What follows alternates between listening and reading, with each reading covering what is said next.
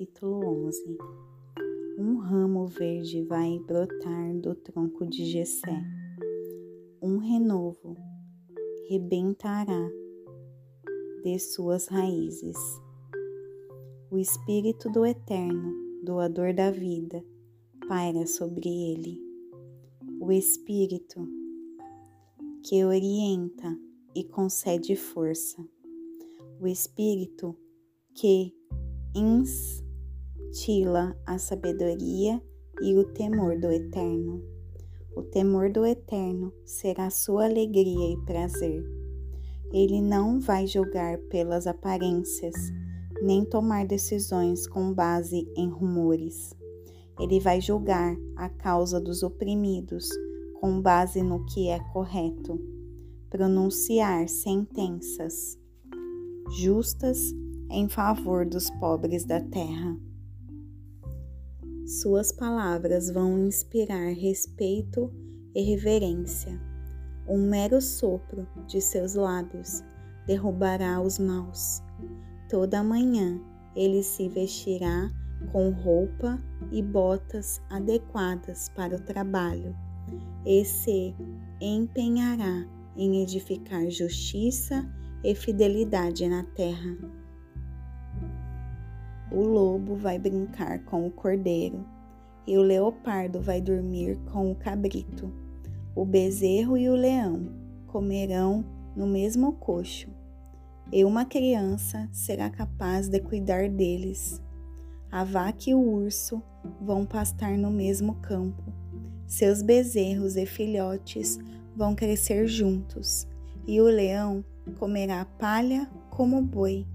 A criança de colo vai engatinhar sobre o ninho da cobra, e a que começou a andar enfiará a mão na toca da víbora. Nem animal, nem homem irá ferir ou matar alguém no meu santo monte. Toda a terra vai se encher do conhecimento do Deus vivo, um, conhecimento tão grande e profundo como o mar. Naquele dia, a raiz de Jessé será levantada e estabelecida como uma bandeira para reagrupar os povos. Todas as nações virão a ele, e o lugar em que ele reinar será glorioso. Naquele dia, o Senhor também se empenhará segunda vez em trazer de volta seu povo espalhado. O que restou dele?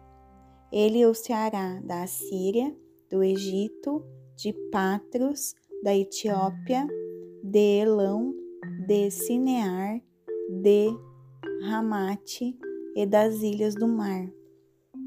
E ele levantará bem alto essa bandeira, que será visível a todas as nações reunirá todos os exilados de Israel e atrairá todos os refugiados de Judá, dos quatro ventos e dos sete mares. O ciúme de Efraim se desfará, a hostilidade de Judá desaparecerá. Efraim não será mais o rival ciumento de Judá. Judá deixará de ser o rival hostil de Efraim irmãos de sangue, outra vez, unidos atacarão os filisteus a oeste e juntarão forças para saquear os povos do leste. Atacarão também Edom e Moabe. Os moabitas se dobrarão diante deles. O Eterno secará mais uma vez o mar vermelho do Egito tornando fácil a travessia. Ele mandará um vento quente sobre o grande rio Eufrates e o reduzirá a sete ribeiros gotejantes. Ninguém precisará nem mesmo molhar os pés.